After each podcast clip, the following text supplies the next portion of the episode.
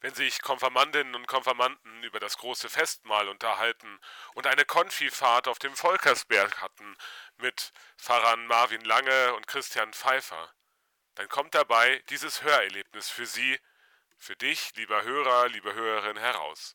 Und ich wünsche dir ein Licht für die Ohren. Viel Spaß. Hallo und herzlich willkommen zu unserem Podcast Das Gleichnis vom Festmahl. Ich bin Luis und an meiner Seite ist Miara und ich lese euch jetzt aus Lukas Kapitel 14, Vers 15 vor. Das große Abendmahl. Als aber einer hörte, der mit zu Tisch saß, sprach er zu Jesus, Selig ist, der das Brot isst im Reich Gottes. Er aber sprach zu ihm, Es war ein Mensch, der machte ein großes Abendmahl und lud viele dazu ein. Und er sandte seinen Knecht aus zur Stunde des Abendmahls, den Geladenen zu sagen, Kommt, denn es ist alles bereit. Und sie fingen an, alle nacheinander sich zu entschuldigen. Der erste sprach zu ihm, Ich habe einen Acker gekauft und muss hinausgehen und ihn besehen. Ich bitte dich, entschuldige mich. Und der zweite sprach, Ich habe fünf Gespanne Ochsen gekauft, und ich gehe jetzt hin, sie zu besehen. Ich bitte dich, entschuldige mich. Und der dritte sprach, ich habe eine Frau genommen, darum kann ich nicht mitkommen. Und der Knecht kam zurück und sagte das seinem Herrn. Da wurde der Hausherr zornig und sprach zu seinem Knecht, Geh schnell hinaus auf die Straßen und Gassen der Stadt und führe die Armen, Verkrüppelten, Blinden und Lahmen herein. Und der Knecht sprach, Herr, es ist geschehen, was du befohlen hast. Es ist aber noch Raum da.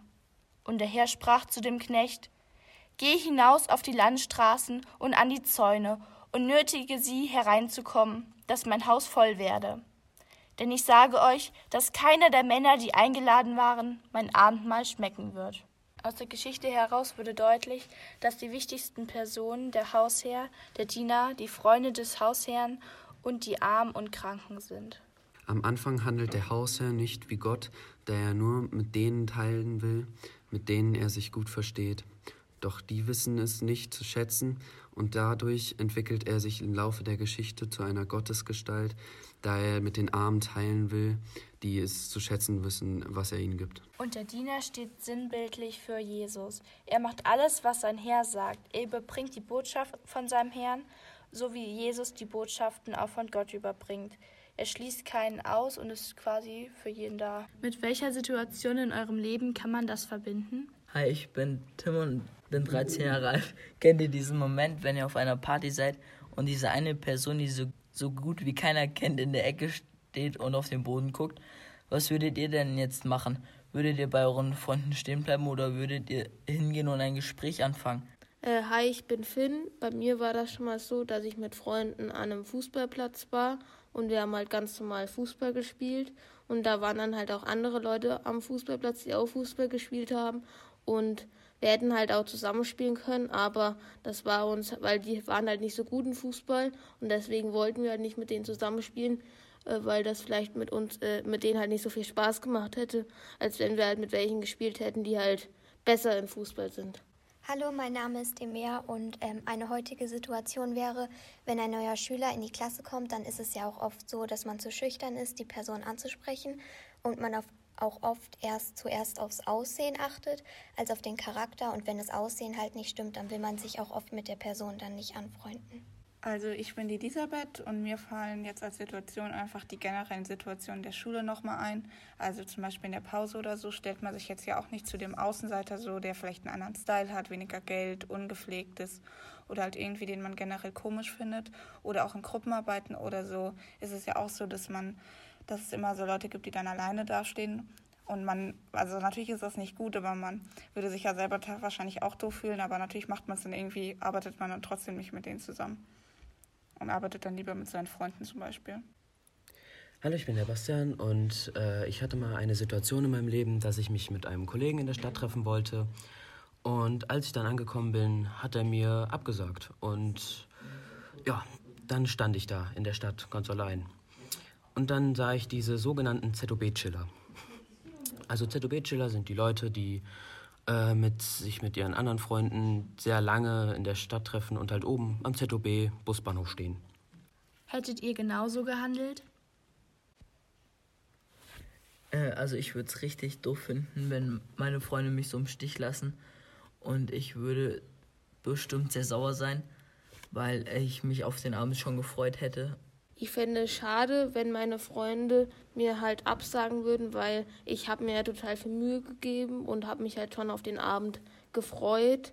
Und das, da wäre ich halt auch enttäuscht, wenn die dann halt, halt einfach absagen würden.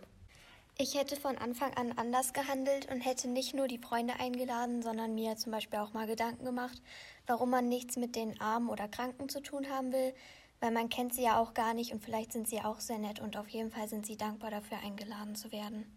Äh, also ich hätte jetzt wahrscheinlich nicht so gehandelt wie der Hausherr in der Geschichte, einfach weil ich die Leute ja jetzt da gar nicht kannte. Also ich würde jetzt nicht einfach fremde Leute, die ich gar nicht kenne, in mein Haus reinlassen.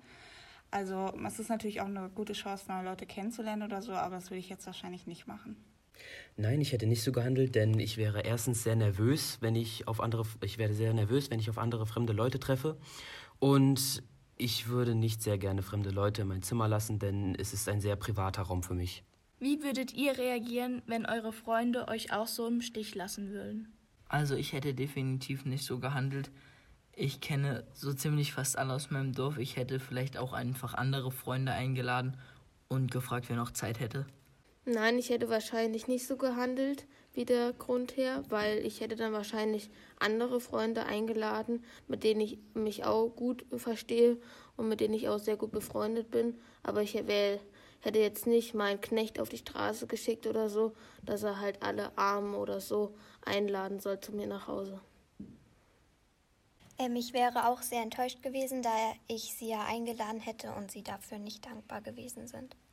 Also wenn ich jetzt in der Situation wäre, dass ich irgendwie was vorbereitet hätte oder irgendwie, ich sag mal, eine Party geplant hätte und alle meine Freunde würden absagen, dann wäre ich auf jeden Fall enttäuscht und vielleicht auch ein bisschen sauer darüber, weil man sich natürlich die Mühe gemacht hat und halt eigentlich erwartet hat, dass sie kommen.